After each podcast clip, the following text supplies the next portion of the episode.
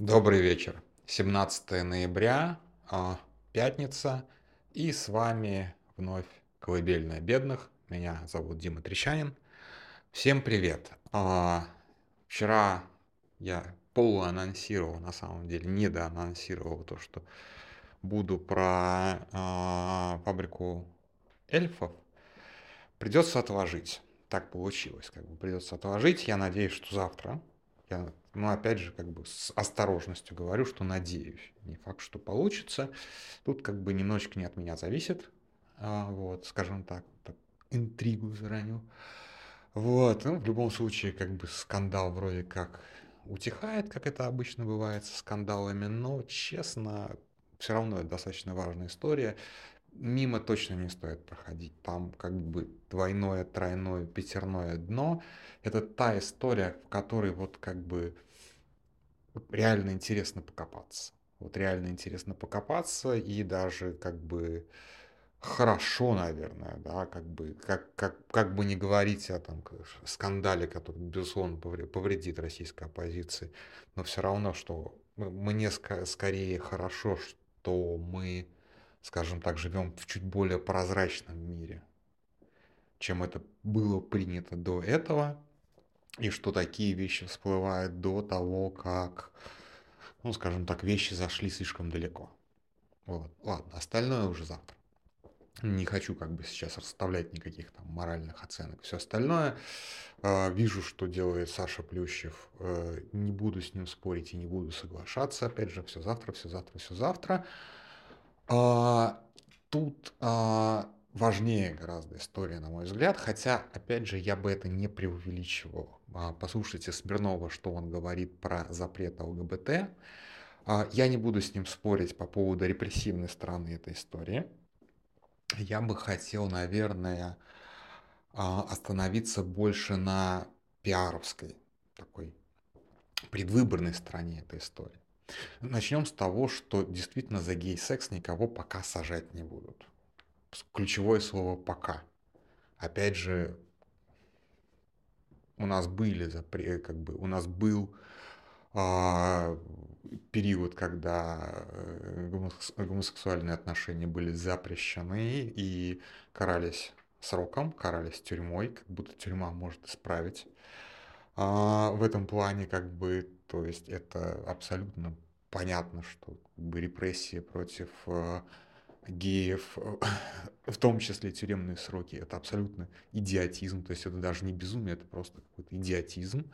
Но а, поскольку а, Путин возвращает так или иначе, я не думаю, что даже он это осознает, но он возвращает многие реалии совка, потому что ему так комфортнее, ему комфортнее создать вокруг себя такой как бы 70-й, откуда он родом, ну, соответственно, уголовку за гомосексуальные отношения как бы не ждем, а готовимся, что называется. Но пока ее не будет.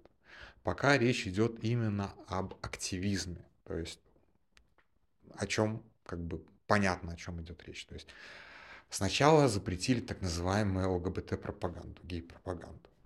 Здесь как бы все очень просто, да, то есть ты не должен ничего демонстрировать. Ты можешь быть геем, можешь ходить в специальное заведение, но не дай бог тебе публично сказать о том, что ты гей. Это пропаганда и, соответственно, а, штраф. И достаточно серьезные штрафы там для, больше даже это не для физиков, которых вообще-то по, это, по гей-пропаганде не сказать, что сильно трогали. Это больше для юридических лиц, и, соответственно, это все вырождалось в цензуру, в то, что у нас закрашивали радугу серым, что вырезали шутки, вырезали какие-то фрагменты из фильмов, запрещали фильмы целиком. А, ну, то есть, по большому счету, это цензурирование в такой в культурном поле. И, соответственно, там миллионные штрафы совершенно для прокатчиков, для онлайн-кинотеатров и так далее, и так далее, и так далее, и так далее. Вот у нас недавно была новость про то, что, оказывается, фильм «Вифа Вендетта» — это э, ЛГБТ-пропаганда. Ну, такое себе, скажем так. фильм, кстати, очень люблю этот фильм, хотя он такой пафосный, пафосный. Ну, мне вот нравится пафосность, пафос этого фильма, хороший. а, раза четыре, наверное, смотрел, и прекрасно совершенно и поставлено, и сыграно, и просто все великолепно. И гей-пропаганда там очень классная. Окей, вот я как бы не буду с этим спорить совершенно. Вот. А, чего это коснется? Безусловно, это коснется а, людей, которые а, активно демонстрируют свою позицию, то есть активно говорят, что да, мы геи, и мы этого не стесняемся, мы этим гордимся. А, безусловно, посадки будут, и, скорее всего, в скором времени. А, но это не будет, опять же, это не выродится в какие-то там массовые репрессии против тех, кто а, просто гей. Пока, пока, пока, пока. Вот, то есть это будет очередная такая постановочная, такая верхушечная кампания по, условно говоря, ш, там, Сашу Скочеленко будут судить не только за антивоенные ценники, но еще и за то, что она э, лесбиянка. Ну, то есть за то, что она э, публично говорила о том, что она лесбиянка. Соответственно, принадлежала к экстремистскому сообществу. И как бы не хочется прям такие плохие вещи там ванговать, но реально могут и Скочеленко новое дело предъявить. Серьезно. Как бы. У нас уже есть практика, когда людей, а, уже сидящих, добавляют сроки, обвиняя в новых каких-нибудь преступлениях. И а, вот дело Скочеленко вполне себе может быть таким, расш... может получить такое расширение. Не дай бог, конечно, очень не хотелось бы. То есть, что будет? Действительно, эта история, как правильно пишет Фрида Рустамова, предвыборная. А, Путин пытается, точнее, ну как, его штаб, ну и он сам, видимо, пытается воскресить и надуть эту дохлую лошадь консерватизма, на которую он скачет в последнее время. Не вижу я, что эта лошадь дохлая хорошо надувается. Честно, может быть, опять же, может быть, я давно не был в России, может быть, это действительно работает. То есть, как бы действительно люди, которые а, сторонники Путина, такой даже не ядерная, а такая вот, ну, не, некая вот эта вот иллюзорное, эфемерное путинское большинство действительно заразило, э, удалось заразить этой идеей, что вот как бы нам противостоит именно вот этот вот извращенный сатанинский Запад, который весь долбится сорокотам и поэтому катится в ад. Может быть, может быть, может быть, но мне кажется, ну не заходит эта идея. Опять же, может быть, я слишком хорошо думаю о людях. А, ну, вот, ну, нет ощущения, что удалось это продать, да, так же, как не, несмотря на потоки ненависти к Украине, не удалось продать идею войны, она плохо продается, она ужасно плохо продается. Вот как бы вы меня никогда не убедите в том, что в российском обществе тотальная поддержка войны, я ее не вижу. Вот как бы даже, окей, даже если сравнивать а, с украинским обществом, то в украинском обществе а, идея противостояния вторжению, противостояния России гораздо более расхожая без, при, при гораздо меньшей военной пропаганде. То есть действительно люди пошли на фронт, окей, не все, и сейчас там этих призывников тоже, ой, мобилизованных тоже несчастных ловят, и кто-то бежит и так далее, но желание воевать, при том, что страна гораздо меньше, людей в итоге на фронт пошло гораздо больше, чем в России, несмотря на вот этот вот чудовищный вал пропаганды. А, российской, я имею в виду. Вот. То же самое, как мне кажется, и с ЛГБТ-тематикой. На какую-то аудиторию она зайдет, но насколько она будет работать, непонятно.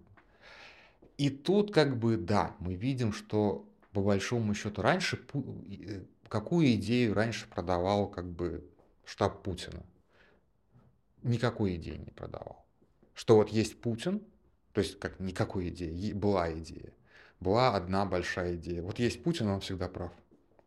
Что бы ни делал Путин, он всегда прав. И Путина очень долго хватало, серьезно. То есть, как бы, что бы ни сказал Путин, что бы он ни сделал, все, как бы люди поддерживали Путина просто потому, что он Путин. Это правда так. И это продолжалось приличное количество времени. Ну, наверное, года до 11 точно. А, а после как-то вот потребовались ему подпорки в виде какой-то идеологии. И выбрали консервативную идеологию, как бы тоже не стоит самого себя повторять, откуда это пришло, откуда они это дело позаимствовали, кто это притащил, да, вот, э, и... А сейчас они, во-первых, с этой дохлой лошади уже и спрыгнуть не могут, потому что в данном, ну, вот прям в данном случае действительно как коней на переправе не меняют, не получится от консерватизма переехать на какую-то другую платформу. Ну, во-вторых, видимо, эта платформа действительно Путину нравится. То есть не то, чтобы он прям осознал себя четким консерватором. Нет, просто дедушка.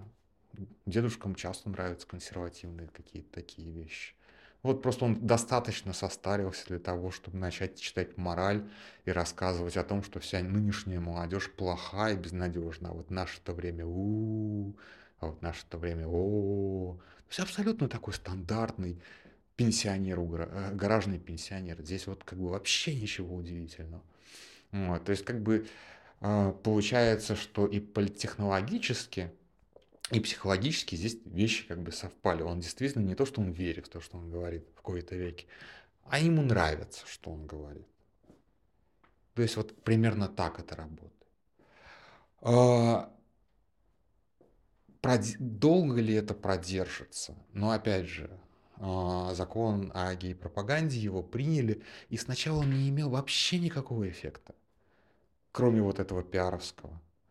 А потом как раз наоборот менты прочухали, что на этом можно палки рубить. Ну, там не только менты, там как раз вот эти вот все надзорные органы скорее.